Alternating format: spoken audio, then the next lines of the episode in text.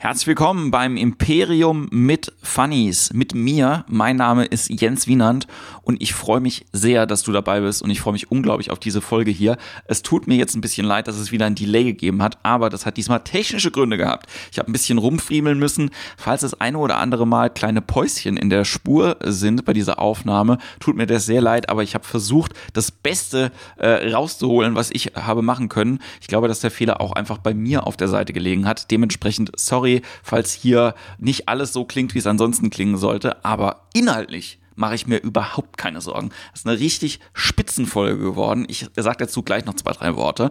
Ähm, ja, Tales from the Lockdown. Ähm, hier geht's aber auch lustig weiter beim Imperium, denn äh, irgendwie hat sich die letzten vier Wochen viel getan. Ähm, das äh, Online-Business äh, läuft so langsam an. Ähm, ich habe ja schon das letzte Mal vom Improfest Online erzählt, das läuft weiterhin. Und ich ähm, ja, versuche auch nebenbei selber so ein, zwei Workshops immer anzubieten. Und darüber kamen jetzt auch schon so ein paar andere Anfragen. Und da freue ich mich drüber. Aber für was ich wirklich hier Werbung machen möchte, ganz hart Werbung, ist ein äh, neuer Cartoon, der online ist. Äh, und zwar jeden Samstag kommt eine neue Folge Pech und Schwefel. Gott wird im Marketing schlecht beraten und er hat deswegen äh, ja ganz viele Ideen umgesetzt äh, bekommen, die er eigentlich, glaube ich, gar nicht so haben wollte. Und wer dafür verantwortlich ist, das erfahrt ihr auf der Internet äh, Internetseite, so, so 90er Jahre, auf der Instagram-Seite von der Storb und von mir und auch bei Facebook gibt es die Clips zu sehen. Pech und Schwefel, freue mich, wenn ihr euch das anschaut und auch Feedback dazu gebt. Genau. Und ähm, es ist eigentlich ein bisschen, ja, fast schon Full Circle, dass ich hier mit zwei Filmemachern im Gespräch bin. Und das, warum ich mit dem im Gespräch bin, klärt sich auch während der Folge. Ich möchte nur sagen, ähm, Martin de Costa und äh, Thomas Hofmann, äh, zwei Filmemacher, einer aus Berlin, einer aus Hamburg und Helden meiner Jugend. Und warum die beiden Helden meiner Jugend sind, das erfahrt ihr in dem Gespräch mit den beiden. Es hat mir ganz viel Spaß gemacht. Wir haben ganz viel über Filme machen und über Aufwachsen in Ludwigshafen äh, geredet und was das aus einem macht. Ich wünsche euch dabei ganz viel Spaß. Vielen Dank nochmal an die beiden fürs Mitmachen und euch jetzt äh, viel Freude bei dieser Folge mit Martin de Costa und Thomas Hofmann.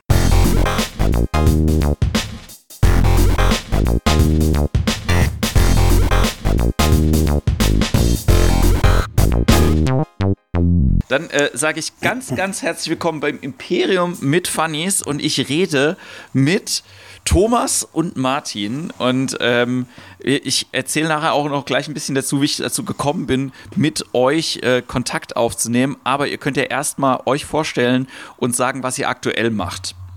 Ah, jetzt muss ich anfangen. Äh, ja, ähm, was mache ich aktuell? Im Moment gerade Pause, weil alle Drehs abgesagt sind. Aber ähm, ich äh, arbeite als äh, erster Aufnahmeleiter bei äh, Serienproduktion und öffentlich-rechtlichem Fernsehen in den Nachrichten und äh, schreibe Drehbücher und drehe Kurzfilme mit der Familie, die in Mannheim auch sehr bekannt sind inzwischen. inzwischen auch, ja. Ja, hallo und ich bin Martin und ich bin Filmemacher, Kameramann, Regisseur, alles Mögliche. Und äh, ich arbeite selbstständig für ja, Werbung, Unternehmenskommunikation, Dokumentarfilm, so ganz eine Mischung.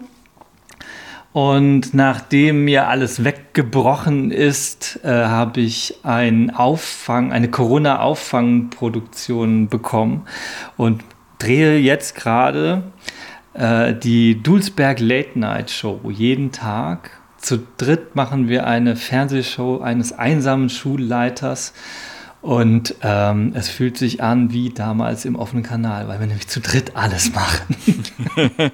du hast quasi jetzt schon das Stichwort gesagt. Ähm, ich kann mal kurz erzählen, wie ich dazu gekommen bin, dass wir diesen Podcast heute aufnehmen oder was uns äh, auch verbindet, nämlich ähm, die gleiche Heritage, wie man so schön sagt. Ne? Also äh, quasi aus dem gleichen aus dem gleichen Sumpf groß geworden, nämlich Ludwigshafen am Rhein. Ja, bei mir ist das ja quasi nicht Geburtsstadt. Ich bin in Mannheim geboren, in Ludwigshafen aufgewachsen.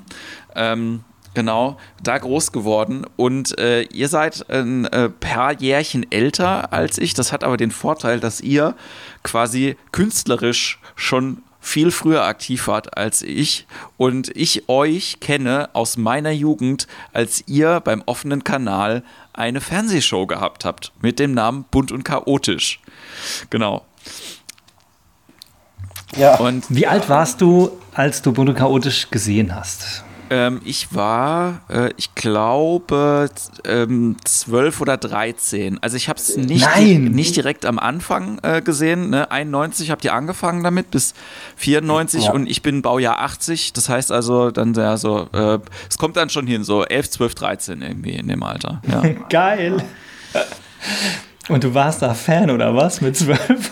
ähm, ja, man muss ja auch dazu sagen, wir können ja auch gleich nochmal darüber reden, wie ihr dazu gekommen seid, äh, das zu machen und überhaupt. Aber ich war halt immer ähm, Comedy fixiert. Ne? Also auch wenn ich das teilweise nicht verstanden habe in dem Alter, aber ich fand immer lustige Sachen gut. Das hat mir immer gefallen. Ich weiß auch noch, als ich Kentucky Fried Movie das erste Mal gesehen habe, da war ich, glaube ich, neun oder so. Ich habe da nichts gewusst von dem Film. Ich habe nur zu meinem besten Freund gesagt, ich habe gestern einen Film gesehen, der kam irgendwie abends und dauernd sind Leute mit Pfeil und Bogen erschossen worden, aber der war super lustig. Und das war eigentlich alles, was ich mir merken konnte. Und als ich den dann irgendwann mal später wieder gesehen habe, so mit 15, mein, ja, das ist der Film. Und so ähnlich geht es mir jetzt gerade, dass wir miteinander reden. Ja, weil ich das wirklich als Kind ähm, toll und beachtlich irgendwie auch fand, weil wir damals auch schon dann so mit 13 angefangen haben, Filmchen irgendwie auch zu machen. Genau. Ähm, aber ihr seid ja da und ihr sollt ein bisschen was erzählen, nämlich wie es dazu gekommen ist, dass ihr das überhaupt gemacht habt. Das finde ich nämlich ganz, ganz spannend. Ja, Witzigerweise ähm, ist tatsächlich äh, die, meine Erinnerung, das ist auch geil, weil wir, weil wir ja jetzt so anfangen, was ich mich erinnere und was du. Ja, ja, sag mal. Also ich würde sagen, also Thomas und ich haben schon so miteinander rumgehangen und wir haben, abgesehen davon, dass unsere Mütter miteinander Schwangerschaftsgymnastik unserer Schwestern gemacht haben und wir uns schon so im Kindergarten kennengelernt haben, äh, gab es dann so eine Zeit, da waren wir auch also zwölf aufwärts, haben wir angefangen, gemeinsam ins Kino zu gehen und so weiter und haben irgendwie auch so diese ganzen, ja, keine Ahnung, ganze Pubertät und die ersten Reisen und Pfadfinder und was weiß ich, was damals so war, alles gemeinsam gemacht. Und irgendwann gab es mal einen Zeitpunkt, da haben wir gesagt, hey, da gibt es doch den offenen Kanal, da kann man eine Kamera ausleihen. Und dann sind wir hingegangen und haben ja, wir wollen mal ein Musikvideo oder irgend sowas machen. Und ähm, dann waren wir dort und haben festgestellt, dass es da wirklich Kameras auszuleihen gibt und dass man da auch schneiden kann und so weiter. Das hat uns irgendwie total geflasht. Und Gleichzeitig war uns aber irgendwie klar, nee, wenn man jetzt eigentlich nur ein Musikvideo macht, ist irgendwie auch scheiße. Komm, lass uns gleich ein ganzes Jugendmagazin machen. so, das wäre naja. meine Erinnerung. Ja. Stimmt das? Ja, stimmt. Äh, also es äh, war schon so, dass wir, also wir sind dann äh, in, in Mauderer Bruch gefahren und haben da ein Musikvideo gedreht und haben dann festgestellt, nur das Musikvideo senden im offenen Kanal ist langweilig und haben dann gesagt, wir machen drumrum eben eine komplette Sendung, ein Jugendmagazin. Genau. genau, dann haben wir direkt aus dem Material von einem Musikvideo einfach mal ein ganzes Jugendmagazin gemacht. Das war so ein bunt chaotisch Ding. Wenig drehen, viel draus schneiden. Genau. Aber das Wort ähm, Jugendmagazin alleine ist ja schon mal ganz spannend in dem Kontext, weil wenn man es jetzt anschaut, ne, also natürlich irgendwie nicht nur wegen dem äh, äh Alter, wo ihr das gemacht habt, sondern ich würde das schon als 100%ige Comedy-Show einfach auch sehen. Ne? Also so es ist ähm, es, hat sich, es hat sich so entwickelt. Also wir hatten am Anfang, also wenn man wirklich die erste Sendung anguckt, ähm, also die schwer zu ertragen ist, ähm, da, da, waren wir total schüchtern vor der Kamera, weil, also die, die stand bei Martin im Zimmer. Da haben wir die Anfangsmoderation gedreht. Äh, äh, der Sendung. Da haben wir uns beide vorgestellt, hallo, ich bin der Martin, ich bin 16 und ich bin der Thomas, ich bin 17 und wir waren beide total aufgeregt und schüchtern, obwohl in, in dem Zimmer überhaupt niemand sonst war, nur die Kamera. Aber wir haben uns, oder ich zumindest habe mir da schon vorgestellt, das gucken Leute. Ich meine, beim offenen Kanal, äh, vielleicht hat auch gar keiner geguckt, die erste Sendung. Äh, aber wir waren aufgeregt und genau diese ganze Aufregung und diese Schüchternheit zieht sich eigentlich komplett durch die durch die erste Sendung. Und äh, das äh, wurde dann erst besser in den darauffolgenden Sendungen, als wir gemerkt haben, also wir haben natürlich aufgerufen, äh, dass uns die Leute Fanpost schreiben und wir haben einen, nach der ersten Sendung einen, eine Fanpost bekommen. Äh, anonym, ja. anonym oder? Ja, ich glaube, es war. Weiß ich gar nicht mehr. Ja. Ähm, und ähm, aber das hat motiviert und dann haben wir weitergemacht und dann ähm, ab der zweiten Sendung wurde es lockerer und dann haben wir auch angefangen, nicht nur Musikvideos äh, zu drehen, sondern eben auch Sketche. Also wir haben ja so, so ähm, den gespielten Witz oder Sprüche verfilmt, ähm, sowas. Ähm, und in der ersten Sendung gab es nur das In und Out, was vielleicht was mit Comedy zu tun hatte dunkles In, helles Out und solche Aber Sachen. wir waren auf jeden Fall ähm, auch, weil du das sagst, also Comedy-Fans, naja, okay, ich meine, jetzt wäre wirklich ein paar Jahrzehnte älter. Aber ähm, ähm, es war schon so, wir haben auch ein paar Sachen, wie man jetzt heute sagt, gefeiert, die mhm auf jeden Fall da diese Wayne's World Schiene waren. Also unser absolutes äh, Top-Off, so wollen wir immer mal sein, war Bill und Teds verrückte Reise in die Zukunft, glaube ich. Der zweite Teil von Bill und Ted, weil das einfach alles nur schräg und überzogen und bam, bam. Und dann gab es auch noch diese Fernsehshow von Happe Kerkeling. Total normal, genau. Total normal. Ja.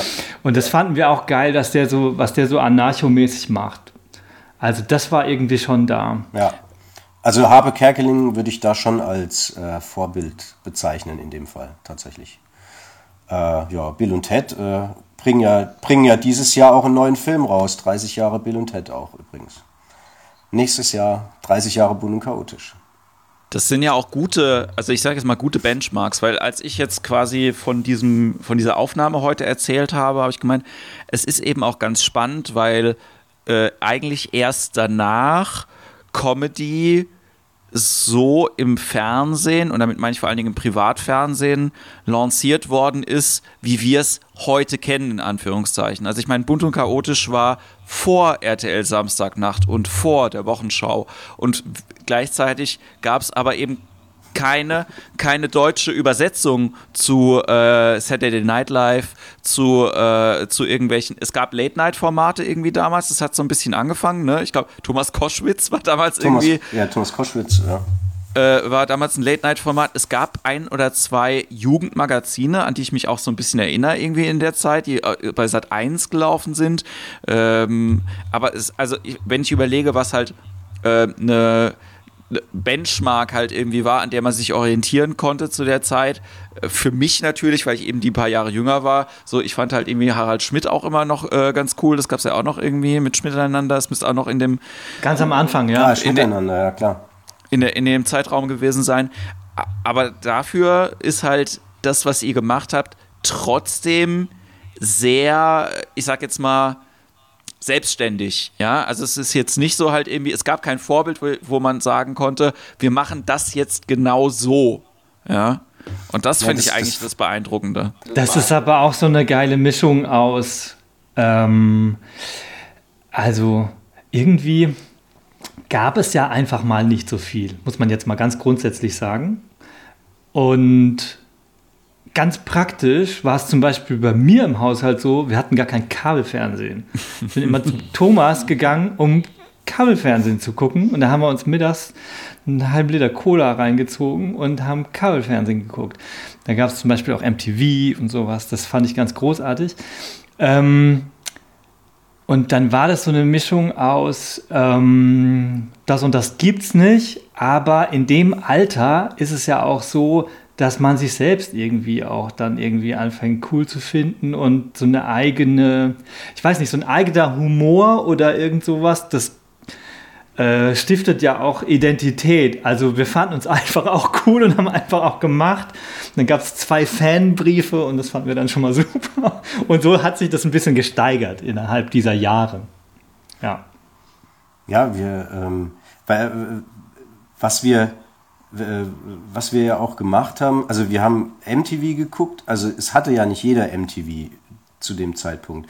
Wir haben MTV geguckt und dann lief in der Hot Rotation liefen immer die gleichen Videos fünfmal am Tag und wir haben die dann auch alle gesehen, weil wir den ganzen Tag MTV geguckt haben und äh, da kam zwischendurch auch Werbung und, äh, und dann haben wir ja auch angefangen, Werbung nachzudrehen und haben äh, äh dann eben uns überlegt, äh, irgendwie die Werbung, die sind echt dämlich und wir, wir drehen die genau äh, so dämlich nach.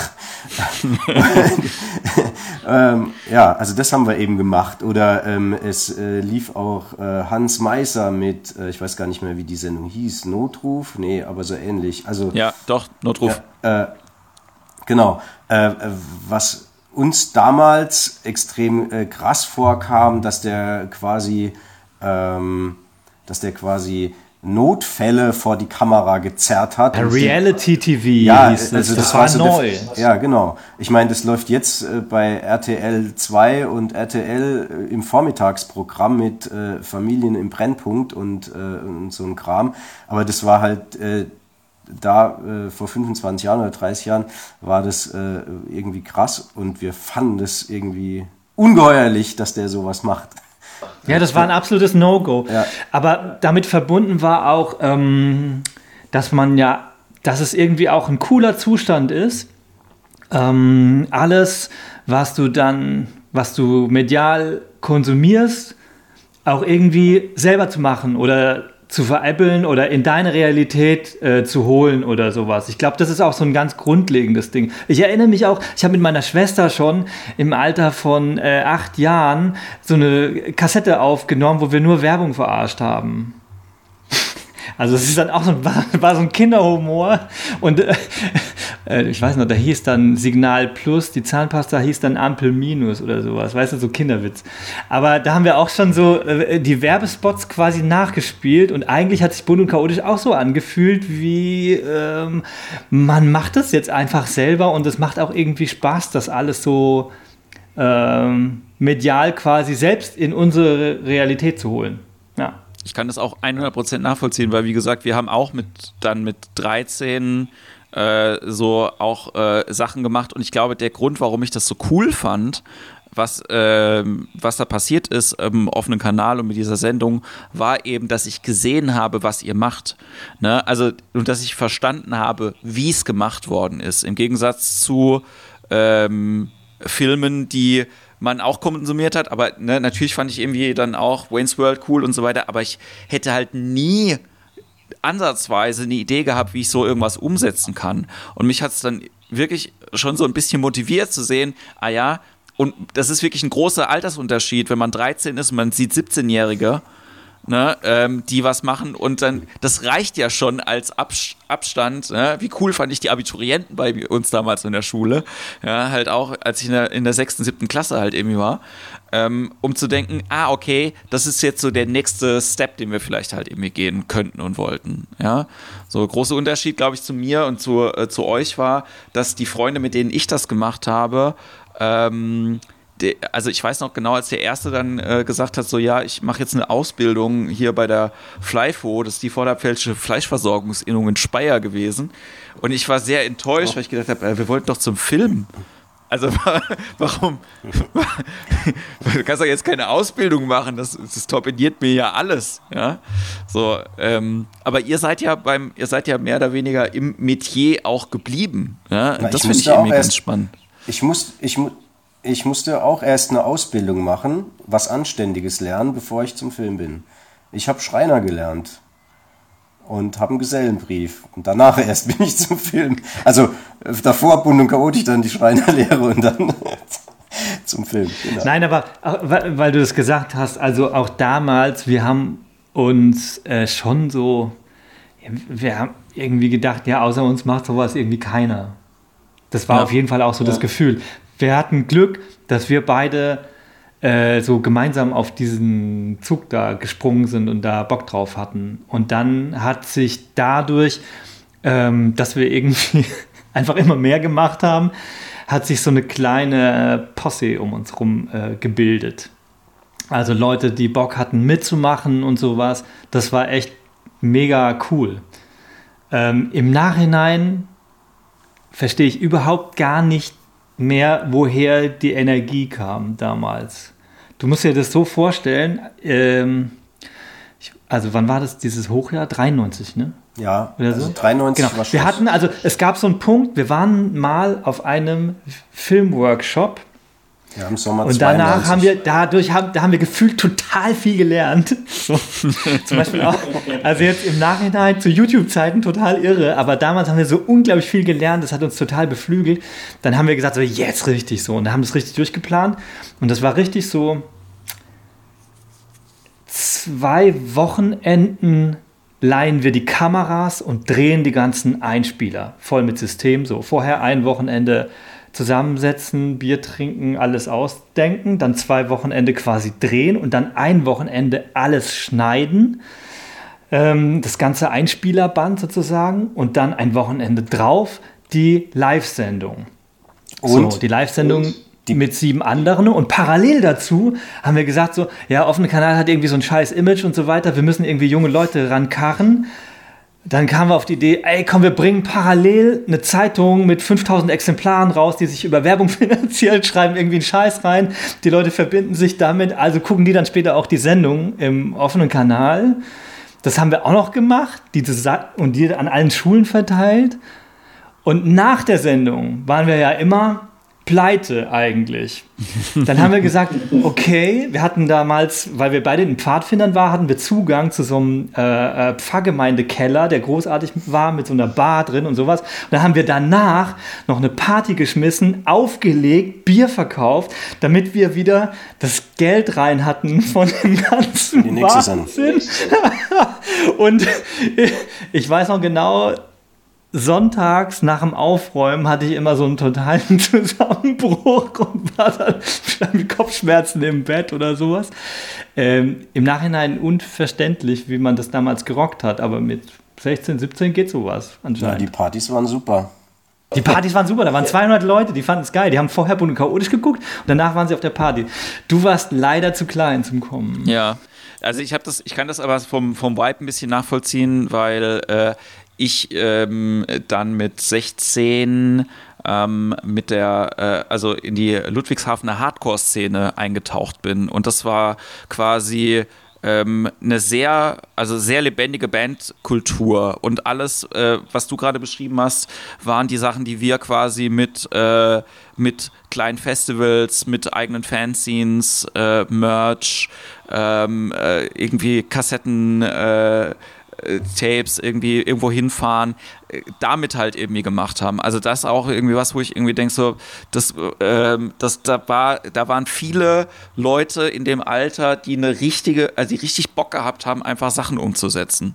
Ja, und ähm, unsere Bandszene war auch gleichzeitig irgendwie, ich war, auf, war ja auf dem Karl-Bosch-Gymnasium, ähm, war auch gleichzeitig die SV.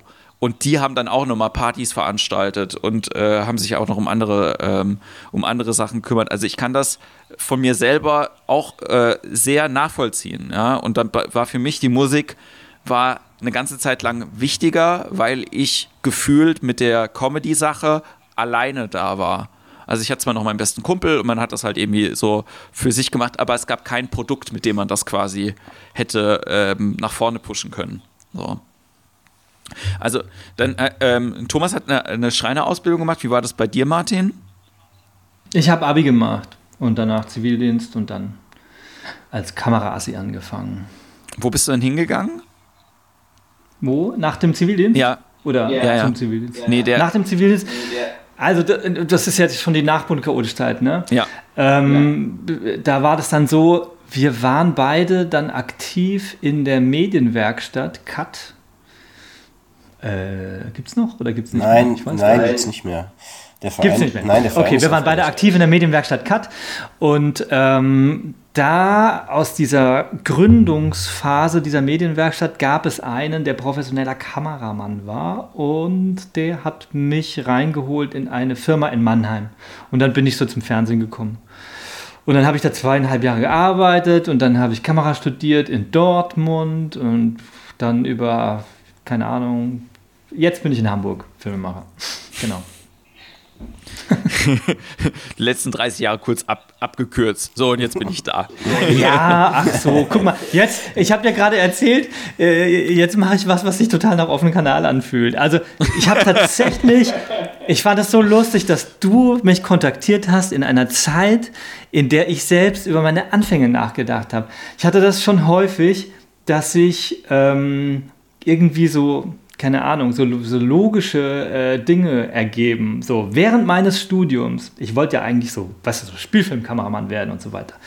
Und während meines Studiums ähm, hat sich immer mehr herausgestellt, dass ich irgendwie lieber alles allein mache. Dann habe ich meinen Diplomfilm, habe ich wirklich ganz allein gemacht. Und ähm, erst danach hat sich ergeben, dass man mit so einer kleinen DV-Kamera arbeiten kann, Geld verdienen kann und so weiter. Und eigentlich habe ich so die letzten 20 Jahre gearbeitet als äh, Filmemacher, der irgendwie komplette äh, Aufträge äh, annimmt und verwirklicht. Und ich fühle mich durch meine durch meinen Werdegang, also auch zurück im offenen Kanal sogar, eigentlich ziemlich gut ausgerüstet damit, weil auch damals war es so, dass man einfach alles selber machen musste. Es gab überhaupt kein, es war jetzt kein mhm. Filmworkshop, wo klar war, da gibt es jetzt die Tonleute und da gibt es die und da gibt es die und man äh, übernimmt das äh, und macht einen Teil davon, sondern wir haben ja einfach angefangen, keine Ahnung gehabt und haben es uns so peu à peu selbst erarbeitet und das ist irgendwie so jetzt immer noch die Zeit.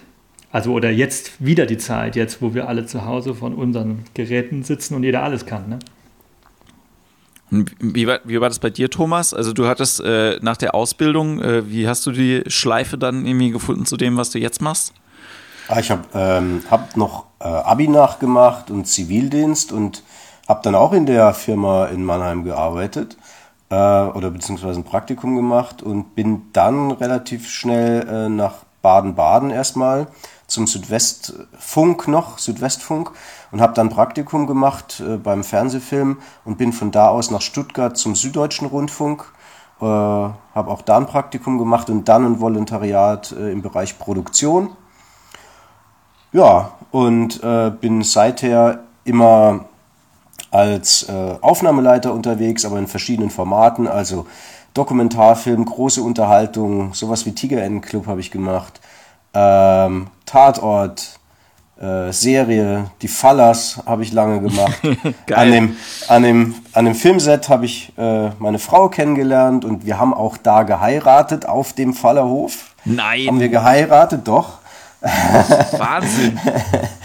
und, äh, und Madita, unsere Tochter, ist da auch tatsächlich auch rumgesprungen. Also die war mit äh, beim Drehen mit dabei. Und äh, ja. Und er macht jetzt mit seiner Familie auch äh, ein äh, Spezialformat, äh, den Familienkurzfilm. Familienkurzfilm. Der auf jeden Fall chaotisch Vibe hat, würde ich jetzt mal sagen. Ja, also wir, genau, also wir drehen Familienkurzfilme inzwischen. Ähm, also wir, wir, haben noch einen Sohn, Henry, und wir haben äh, 2015 angefangen. Äh, da wollte ich äh, Schnittprogramm testen und hatte kein Material zum Schneiden und dann haben wir mal ganz schnell bei uns in der Wohnung einen Kurzfilm gedreht und haben den beim Goldenen Hirsch eingereicht, hier ja. in, äh, in Mannheim und haben auch gleich was gewonnen. Und das fanden die Kinder total cool, weil man darf da auf die Bühne und kriegt einen Preis. und seither haben wir, ich glaube, zehn Filme oder neun Filme gedreht und die laufen alle total erfolgreich auf Festivals. Wir sind seit fünf Jahren in Folge in Bayreuth auf dem Festival, auf dem Festival in äh, äh, in Mannheim, in Weiterstadt, ähm, ja, ähm, wo noch, was habe ich vergessen, äh, in, äh, bei der Bodinale hier in Berlin, also viele Festivals, wo wir Stammgäste sind inzwischen mit unseren Familienfilmen. Und auch alle zusammen gedreht, also nur die Familie und unsere Nachbarin. Und inzwischen viele Freunde, die mitmachen wollen. Ja, da drehen wir Familienfilme. Und ansonsten ähm, bin ich jetzt hier beim RBB unterwegs. Und ähm, bei der Soko Stuttgart inzwischen einmal im Jahr. Cool. Ja. Ich finde das, find das sehr beeindruckend, weil wo ich ähm, letztes Jahr mit einem Freund viel drüber geredet habe, war, wie nah man dann doch an seine Ziele kommt, die man als Jugendlicher irgendwann mal sich gesetzt hat. Ohne jetzt quasi, also ich weiß nicht, wie das bei euch war, aber bei mir war es jetzt irgendwie ich habe mir das alles schon irgendwann mal gewünscht, ja, und äh, ich meine auch damals, als ich Oliver Kalkofe das erste Mal irgendwie gesehen habe und gedacht habe, so wow, das finde ich cool, das finde ich irgendwie super, das möchte ich irgendwie so mal machen oder als ich äh, die ersten Otto-Kassetten gehört habe oder so, habe ich mir gedacht, so Wahnsinn, ja, wie toll das ist. Und äh, ich habe das große Glück, jetzt irgendwie ähm, ganz nah an diese Sachen gekommen zu sein, die ich als Kind immer toll gefunden habe. Ja, also wenn mir irgendjemand mal gesagt hätte, so Jens Otto lernst du nicht kennen, aber du bist mal mit seiner Autorin irgendwann befreundet, dann hätte ich ja wahrscheinlich gesagt, du spinnst ja, das wird nie so weit kommen, ja. Aber das passiert dann halt irgendwann trotzdem, ja, weil man, ich glaube, als äh, wenn man, wenn man Sachen macht, sich eher immer sowieso in die richtige Richtung bewegt, als Leute, die halt irgendwie sagen, ach, das ist mein großer Traum und die warten dann, dass das passiert und dann passiert es halt irgendwie nicht, ja weiß nicht, wie das bei, äh, bei euch irgendwie äh, war. Oder was war denn, was waren die. Verschiedene Wünsche. Ich wollte auch mal Förster werden. nee, Quatsch. Kann ja noch werden. Ähm, stimmt tatsächlich. Aber ja, das stimmt schon. Ähm, irgendwie gibt es ja so eine. Äh, ja, ich weiß auch nicht, so eine innere Stimme oder so. Oder irgendwie Sachen, die man einfach so mit Liebe macht oder mit, äh, wie soll man das denn sagen? Ja, also weil man sie aus Überzeugung und aus vollem Herzen macht sozusagen, die führen ja immer irgendwo hin. So. Und bei mir gab es da schon mehrere Wendungen auch. Also ähm, ich, mir war zum Beispiel, war als Bundchaotisch durch war, da haben wir ja so eine Phase gehabt, die so ein bisschen Orientierungsphase war, würde ich jetzt echt mal sagen. Oder würdest du auch so sagen? Wir haben versucht, eine Art Spielfilm zu drehen, den ich ultra peinlich finde im Nachhinein. Äh, wir haben ein ähm, Nachfolgemagazin im äh, offenen Kanal gemacht mit den Leuten, die aus der Bunt- und Chaotisch-Zeit über waren und die alle gesagt haben, sie wollen weitermachen. Und wir haben ein, zwei Kurzfilme gedreht und ich fand das alles, ehrlich gesagt, im Nachhinein finde ich das eine komische Phase, weil das verstehe ich nicht mehr, was wir da gedreht haben. Ähm, und dann war bei mir äh, so eine technische Zeit, wo klar war, also warum mache ich das? Weil es mich einfach so und so interessiert und dann fuchst man sich da ein, man stellt fest, der Arbeitsalltag ist was ganz Erfüllendes auch. Ähm, äh, weil man in so viele Mikrokosmen reinschauen kann. Wenn man jetzt keine Ahnung, beim Fernsehen arbeitet. Das war das, was mir als erstes gekickt hat. Und wenn man all diese Sachen, die einen so überzeugen, dann irgendwie dann auch Liebe macht, dann geht es irgendwie weiter. Bei mir gab es eine große Wendung im Studium, wo man sich dann fragen muss, warum mache ich das eigentlich? Was habe ich eigentlich zu erzählen? Und da habe ich einen sehr, sehr ernsthaften Film gedreht. Und ähm, das war schon auch eine große Wendung. Also komplett, äh, kannst jetzt nicht vergleichen mit den Comedy-Anfängen sozusagen. Das ist eher philosophisch, künstlerisch sozusagen. Aber auch irgendwie äh, ein wichtiger Schritt, genau. Ja. Nee, wir haben ich finde es jetzt aber auch zum, zum ich finde jetzt aber auch wichtig, also ändern sich ja die Lebensphasen. Also jetzt, ich habe ja auch, ich meine, Familie und so weiter und irgendwann ist es auch ein mega beglückendes Gefühl, mit dem wofür man sich da qualifiziert hat, überhaupt Geld verdienen zu können für eine Familie. Das finde ich zum Beispiel auch total geil. Das hätte ich am Anfang auch nie gedacht. So. Mhm. Und das ist mir ziemlich gut gelungen. So, auch jetzt noch. Das ist super. Ja, ist auch so ein Aspekt. Ja. Thomas, ja, du wolltest auch noch was sagen. Ähm, ja, wir haben nach Bunt und Chaotisch äh, tatsächlich äh, äh, versucht, äh, ernsthafte Filme zu drehen. Ähm, und ja, ähm, also ähm, der Weg, der, äh, naja, der, der letzte Tag, der, den finde ich nach wie vor gut. Also das war ähm, Stand, äh, das, was möglich war zu der Zeit. Äh, und das ist schon, äh, also der lief extrem erfolgreich überall auf der Welt auf Festivals, also über, auf über 40 Festivals gelaufen. Wir hatten ähm, drei 35 mm Kopien da unterwegs. Also das war ähm, für Ende 90er Jahre nicht schlecht.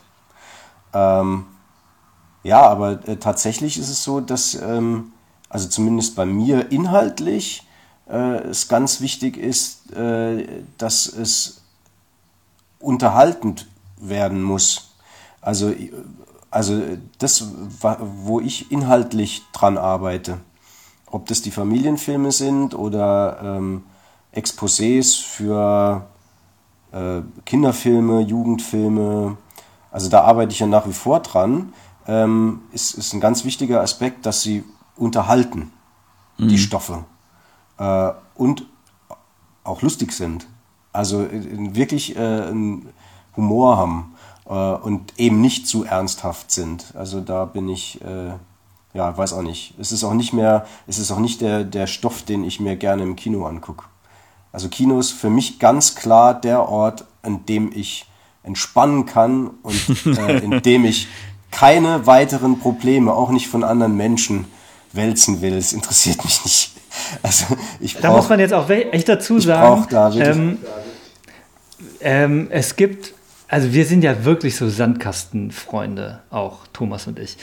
Ähm, aber es gab dann irgendwie so einen Punkt, ich glaube, also das, als ich dann so Richtung Dortmund gegangen bin, Thomas Richtung Stuttgart und irgendwie äh, gab es auch so wie so, wie so zwei äh, Tracks. Mhm. So, wir, wenn man trifft sich jetzt noch und wir, man, wir verstehen uns ja quasi auswendig, wenn wir uns sehen, weil man sich so, so, so unglaublich verwachsen miteinander.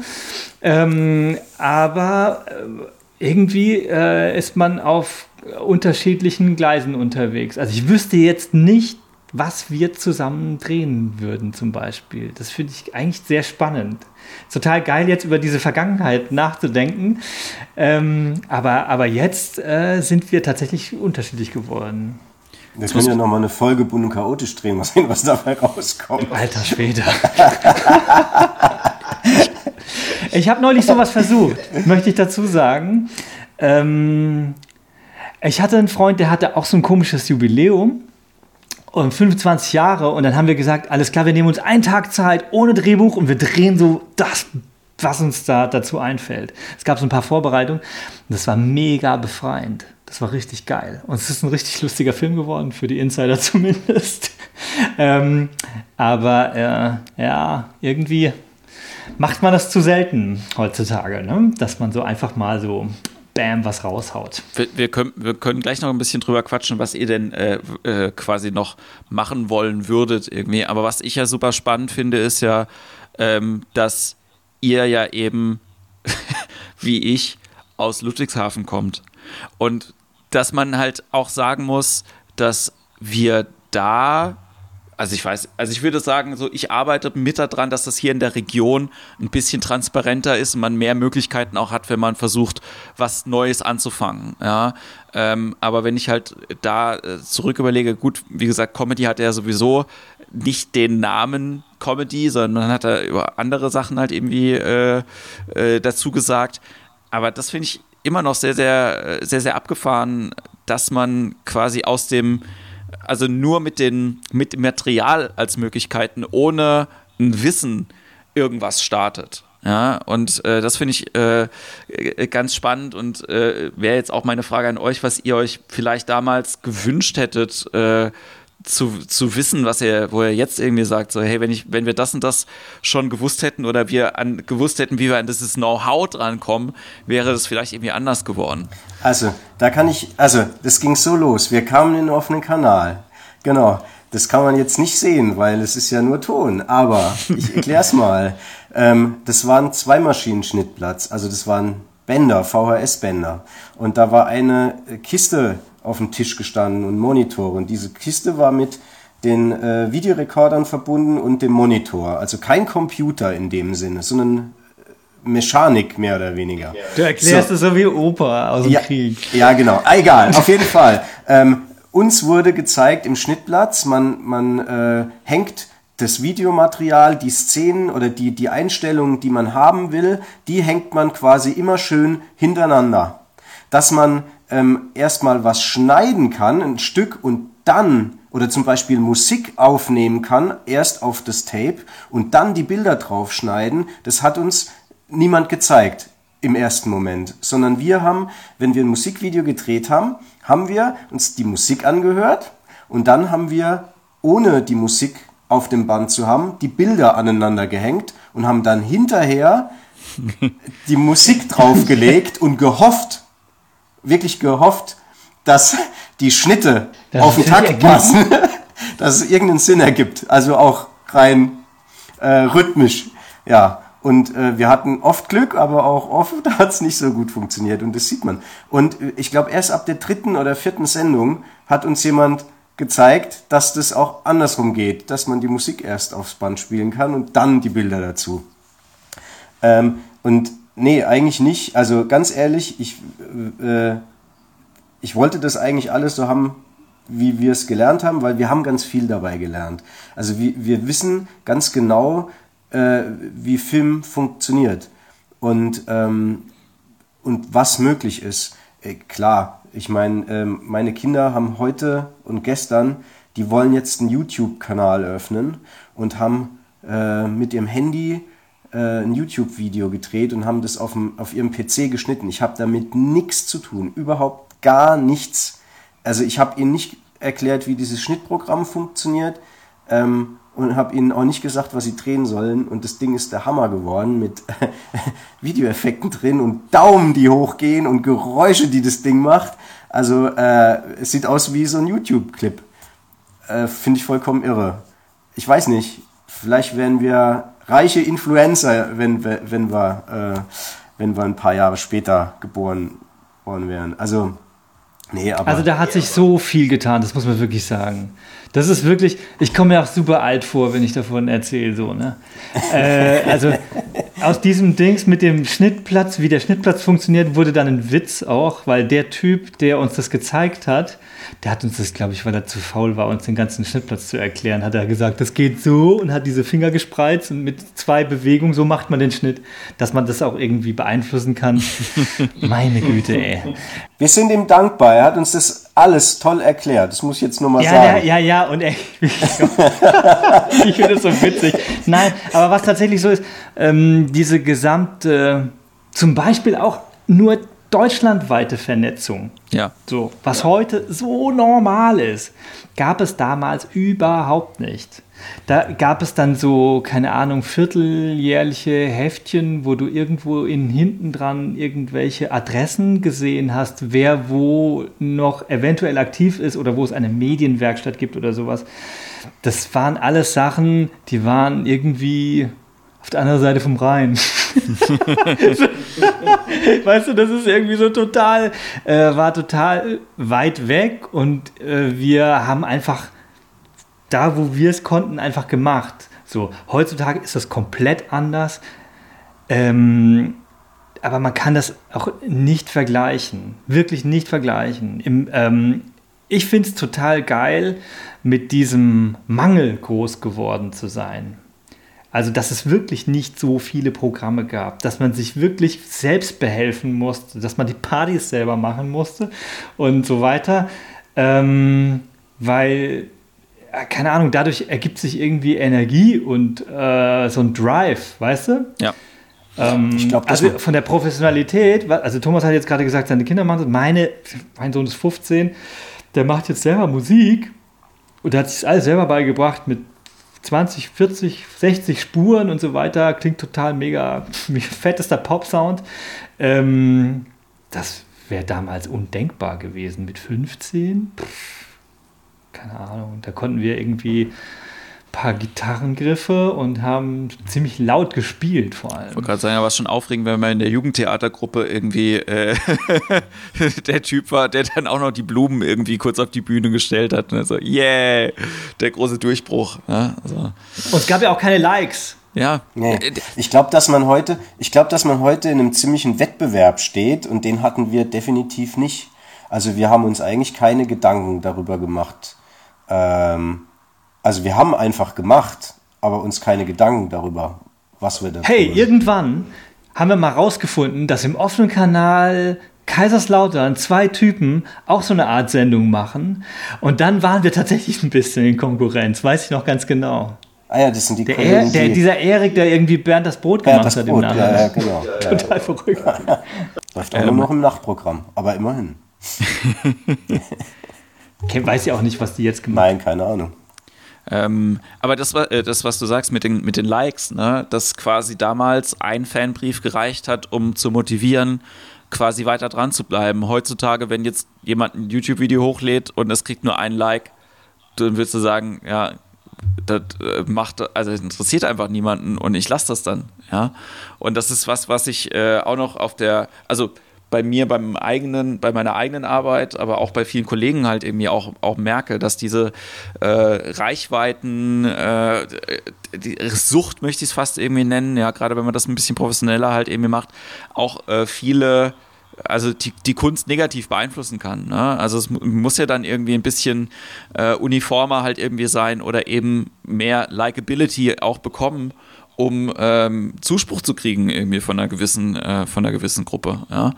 Und ähm, wir, also äh, äh, das, was du gesagt hast mit dem, mit dem Drive, den irgendwie zu haben, das kenne ich halt irgendwie auch von eben aus der, äh, aus der Musik vor allen Dingen, ja, so, weil das war auch so, dass man gedacht hat, ja gut, okay, ähm, wir brauchen, wir brauchen uns nicht drum zu kümmern, es wird keine Plattenfirma kommen, die irgendwie ähm, sagt, das ist jetzt toll, was ihr irgendwie macht, sondern wir, muss, wir wissen schon, dass wir das jetzt selber machen müssen, ja?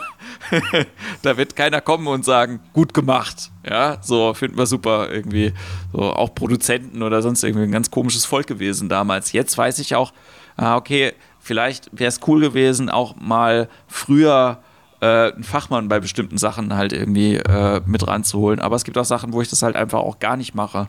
Ne, ich habe jetzt ein Theater eröffnet letztes Jahr, da war weder ein Innenarchitekt drin, noch ein Bühnenausleuchter. So, einfach weil es auch nicht so groß ist, ja. Aber ähm, es, glaube ich, wäre bei anderen Leuten anders. Die sagen dann, ah, ich brauche das und das und das und ich traue mich das nicht, das zu machen, weil ich könnte es eventuell verkacken. Ja, und ich glaube, dieses. Ja, das selber machen ist super wichtig. Also ich wünsche es allen Leuten, dass die in so, eine, in so einer Situation sind, einfach. Also wenn wir, wir sind ja, glaube ich, sind wir kritikfähig, Thomas? Ich weiß nicht, damals habe ich das Gefühl, waren wir es eher nicht so. Ähm, die, ähm, ich weiß noch genau, wir waren auf dem Filmfestival von der, wie hieß es, Medienwerkstatt nee, für junge äh, Werkstatt, Filme. Werkstatt für, für, junge Filme. Werkstatt für junge Filme. In Wiesbaden gibt es immer noch. Ja, da waren wir mit einer Sendung und das war auch so eine super lange Sendung. Deswegen, wir haben hier einfach mal alles eingereicht oder irgend so. Wir kamen dahin und dann haben die uns ein bisschen ausgefragt und konfrontiert und ein Satz ist so hängen geblieben. Irgendeiner hat so abgeturnt gesagt, habt ihr da nicht Witz mit Albernheit verwechselt? So. Und das haben wir direkt als Vorlage genommen und immer so, hat sie denn nicht mit mit so, weil wir irgendwie komischerweise zu zweit pusht sich das ja so hoch. Dann, aber ich weiß noch genau, in dem Moment, ähm, wenn so was anderes, so eine andere Perspektive da reinkommt, ja, was ihr macht, ist hier, hier und dann, dann, da, dann wird diese Freiheit gekillt. So. Und das war ja das Coole an diesem Bund chaotisch. Ich glaube, wir hätten es auch nicht länger machen können irgendwie. Wir haben ja aufgehört, als wir dann so mit 18 irgendwie so Abi oder so gemacht haben. Da gab es irgendwie so einen Punkt, wo wir gesagt haben, jetzt Schluss. Die naja, letzte war, Sendung war optimal, die, jetzt hören wir auf. Naja, es war, es war tatsächlich so, dass das auch äh, ausgereizt war. Also die Technik war für uns ausgereizt. Wir konnten da nichts, also wir konnten da nichts Neues mehr lernen, gefühlt.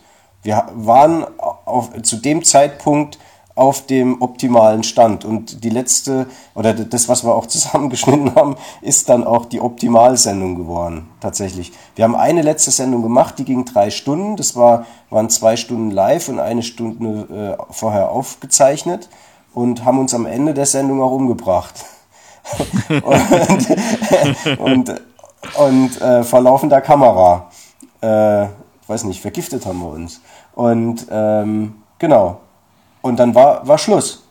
Und dann sind wir noch zur Party gefahren und haben noch mit den vielen Leuten gefeiert und vor allem auch, äh, da waren ja dann inzwischen viele Freunde einfach auch mit dabei. Also eine Live-Sendung im offenen Kanal macht man ja doch nicht alleine. Also da waren äh, viele an den Kameras und an den Reglern und äh, haben da mitgeholfen. Ja, und dann haben wir da nochmal gefeiert und dann war da tatsächlich einfach Schluss, auch inhaltlich. Also man sieht es auch, wenn man sich das heute nochmal anguckt, die äh, Videos und Sketche, die werden an sich professioneller, aber es fehlt dann auch so ein, so ein, so ein Funke an, an, ähm, ja, an dieser Spontanität und diesem ganz komischen Humor, den, den sie vorher oder den es vorher gab in den Sendungen davor. Also war wirklich so ein Punkt erreicht, wo wir gesagt haben, ja, es ist einfach besser aufzuhören. Das tat auch nicht weh. Also da trauere ich, also ich trauere dem auch nicht nach. Das war genau die richtige Entscheidung tatsächlich. Ja, es wäre ja auch schlimm, irgendwie, wenn ihr in eurem Alter halt irgendwie jetzt äh, auch sagen würdet, Mensch, schade, dass ich das mit 18 nicht noch weitergemacht habe. ging ja alles, ging ja alles, ist danach ging es bergab. Ja, so. Ich ja, habe genau. mal, ich hab, ich hab mal, ich hab mal Gil Ofarim irgendwie im Gespräch gehabt. Bei dem war das ein bisschen oh. so. Ne? Also wenn er mit 16 halt irgendwie äh, oh. deine, deine größte Zeit irgendwie hattest und dann halt irgendwie da weiß, dass du früher irgendwie, äh, keine Ahnung, wie viele Millionen Platten verkauft hast, ist, glaube ich, nochmal eine ganz andere Challenge. Aber ähm, was ich ganz spannend finde, ist ja, ne, also ihr seid immer noch äh, miteinander im Kontakt, dass es auch so schnell jetzt irgendwie ging, dass ihr miteinander in Kontakt gekommen seid. Und ich meine, die WhatsApp habe ich äh, äh, äh dir, Martin, äh, vor zehn Tagen oder sowas irgendwie geschickt. Also das ging jetzt irgendwie rucki zucki. Ähm, aber wenn ihr jetzt quasi die, ich sag jetzt mal, die freie Auswahl der Möglichkeiten habt, äh, an Dingen zu tun, kann es alleine sein oder auch miteinander oder wie auch immer, was würdet ihr denn gerne noch irgendwie umsetzen? Insgesamt ja. von allem, was man machen ja. kann? Ja. Neben, dein, neben deiner Försterausbildung. Frage. neben was? Neben, neben, neben deiner Försterausbildung. Die Försterausbildung, ja geil. Also das ist wirklich eine super Masterfrage. Also ich habe ein, ja, wie gesagt, so, so eine unerfüllte Geschichte. Und zwar ähm, habe ich natürlich, ich habe einen total künstlerischen äh, Dokumentarfilm gemacht als Diplom und musste dann relativ schnell feststellen, mit dem Zeugs landest du nachts um drei auf Arte oder so irgendwie und es gibt 10.000 Euro dafür, dass man drei Jahre dran arbeitet das ist irgendwie nichts zum Geld verdienen. Und äh, ich hatte großes Glück, dass ich mit anderen Dingen Geld verdienen kann und mich dabei nicht verbiegen muss. So. Also mir macht meine Arbeit Spaß. Ähm, und manchmal vermisse ich das aber, dass man so richtig so ein Thema hat und so zwei Jahre dran arbeitet. So richtig mega. Äh, wie das damals so, das war 2002, 2003, so voller Überzeugung der Fall war. Ähm, da würde ich schon sagen, ja, wenn ich den kompletten Freiraum hätte, würde ich da gerne mal ein vergleichbares Projekt angehen. Jetzt ist aber so, irgendwie, ähm, also ich führe ein ziemlich ausgeglichenes Leben, so was meine ganzen äh, Work, Life, äh, keine Ahnung, auch die Art von Projekten zum Beispiel, also kommerzielle Projekte und Social-Projekte und künstlerische Projekte sind ziemlich ausgewogen. Ich finde eigentlich, bin da ziemlich happy mit. Ähm, und ich merke einfach so, man hat manchmal verschiebt sich das auch so ein bisschen. Also man hat manchmal auch ganz viel Bock auf Sachen, die jetzt nicht mit Film zu tun haben. also das ist, äh, ich, wenn ich dir jetzt sage, ich finde Kochen geil und Nähen geil, klingt total eigenartig. Ja, klingt, klingt, aber, klingt, total super. Das finde ich auch so. Nee, aber es gibt immer, immer Dinge, die, äh, die irgendwie cool sind und die man gerne machen würde, die jetzt, wo man mit jetzt gerade kein Geld verdienen kann und die irgendwie im Alltag zu kurz kommen. So, das ist definitiv der Fall. Mhm. Ja. Thomas, bei dir? Thomas, ja, was machst du? Äh, was mache ich? Mit, aller, mit der Freiheit.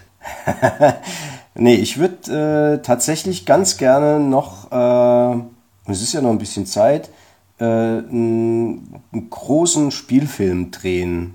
Und nicht als Produzent. Äh, ja, auch als Produzent, aber ich würde das auch gerne äh, als Autor und Regisseur gerne verantworten. Und dann auch als Produzent, dann kann ich mir selbst sagen, äh, ob es gut ist oder nicht oder was auch immer.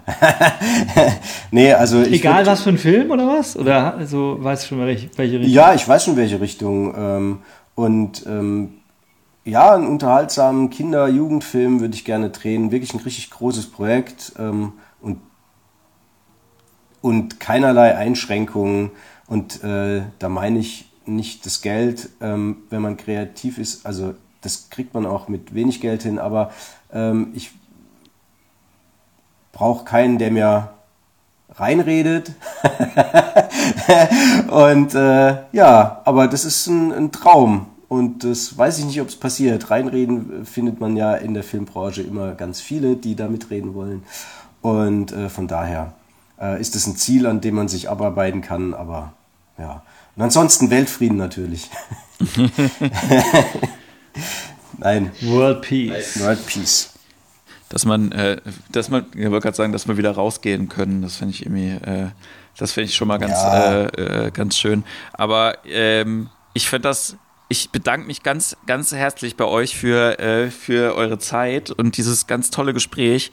Äh, ich habe ja gedacht, dass quasi die Suche nach euch beiden mein eigenes Filmprojekt wird und so ein bisschen äh, Netflix-mäßig äh, Searching for Sugar Man. Und dann habe ich einfach geantwortet. Aber nach, nachdem du nach fünf Minuten zurückgeschrieben hast, habe ich gedacht, naja, ist auch gut. Also habe ich mich, äh, hab ich mich äh, sehr darüber gefreut und ich ähm, hoffe, dass wir irgendwie auch miteinander ein bisschen äh, verbunden bleiben, ja, äh, weil ich muss mich jetzt erstmal so ein bisschen auch damit wirklich äh, mal beschäftigen, was ihr beiden ansonsten noch so gemacht habt, ja, äh, sei es irgendwie die Familienkurzfilme äh, oder äh, die Dokumentation, ähm, weil mich das so, wirklich ja, ja. wirklich ganz stark interessiert. Und ihr könnt auch gleich nochmal sagen, was man von euch irgendwie findet oder wie man euch irgendwie im Internet aufsuchen kann, wenn ihr das gerne möchtet. Ähm, genau. Äh, ich habe ich hab ein Projekt vergessen in dem Ganzen. Äh, ich habe äh, den Dokumentarfilm Kings of Kaltstadt produziert, der 2014 groß im Kino in Mannheim und in der Region Pfalz lief. Ja. ja genau. Ein super ähm, Film. Also äh, ja, wirklich danke, danke. Äh, äh, ganz, ganz toll. Den, äh, der hat mir sehr großen, äh, sehr große Freude äh, gemacht, den zu gucken. Das ist natürlich ja. irgendwie, nachdem, nachdem Trump dann gewählt worden ist, hat er nochmal ein ganz anderes Geschmäckle auf einmal irgendwie gekriegt, ne? Ja, Katastrophe, also Katastrophe. da, also das ist eine Katastrophe tatsächlich. der Film an sich ist super und ähm, also äh, der, der, Film ist richtig gut geworden und äh, lustig und äh, spiegelt äh, die Pfalz und ihre Lebensfreude auf jeden Fall wieder. Ja. Ja, genau. Das habe hab ich vergessen. Ja, genau. Also den findet man auf jeden Fall, diesen Film. Äh, ich glaube bei Amazon oder in, in der Mediathek. Ja. Und die Familienfilme ähm, regelmäßig auf dem Goldenen Hirsch in Mannheim. Ja. Die hast du gar nicht im Netz stehen, die ganzen Familienfilme, ne? Äh, aktuell läuft einer äh, auf YouTube tatsächlich über Karlsruhe, über die Independent Days. Die haben im Moment äh, eine Aktion, die heißt Kurzfilm versus Corona. Und im, äh, in dieser Filmreihe, die da im Moment läuft, ähm, läuft unser Superhelden-Familienkurzfilm. Und ansonsten ähm, auf äh, Nachfrage dann mit Passwort. Ja. Also ja, das ist noch nicht für die Welt sozusagen, nein, sondern das ist quasi nein. wegen der Rechte nur für die Festivals. Quatsch, nein, nicht wegen der Rechte. Nein, nein. Ich, keine Ahnung. Ja, ist einfach so. Also bei mir, mal bei mir ist so, äh, da ich ja auch damit arbeite, ich habe eine Website, auf der findest du ganz viele Filme, die heißt dschungelfilm.de, deutsch geschrieben, D-S-C-H-U-N-G-E-L, film.de. Und also der Diplomfilm, von dem ich vorhin gesprochen habe, eine lange Reise durch Indien, ähm, den findest du ganz unten auf dieser Seite. Sehr Wenn schön. du ihn guckst, musst du mir versprechen, dass du dir 100 Minuten Zeit nimmst. ich, äh, ich ähm, werde, ich habe Zeit im Moment ein bisschen und nachdem ich gestern äh, einen schlechten Film gesehen habe, äh, nämlich Bloodshot mit Vin Diesel, kann es nur, nur bergauf gehen. So, ich habe ich hab, okay. hab lange keinen Vin Diesel-Film mehr gesehen und habe vergessen, warum und jetzt weiß ich es wieder, weil ich äh, einfach kein Mitgefühl mit diesem Mann habe, egal was auch immer ihm passiert. deswegen funktioniert, okay. funktioniert das leider nicht, mir den anzugucken. Ähm, nein, es hat mir total groß großen Spaß gemacht, mit euch, äh, mit euch zu quatschen. Wie gesagt, ich hoffe, wir bleiben äh, noch ein bisschen irgendwie im Kontakt und äh, die, die ihr zugehört habt, äh, checkt auf jeden Fall äh, die beiden nochmal aus. Sagt nochmal eure kompletten Namen, damit die auch nochmal richtig äh, gesucht werden können. Thomas Theo Hofmann, Familie Hofmann-Film. Martin de Costa. Kann man nicht finden, ist ein Apostroph im Nachnamen. Ja. Dora Apostroph Costa wie Küste. Dschungelfilm. Und ich bin Jens Wienand. Ich bedanke mich ganz herzlich bei euch. Äh, vielen Dank euch fürs Zuhören und bis ganz bald beim Imperio mit Funnies. Mach's gut. Ciao. Ciao.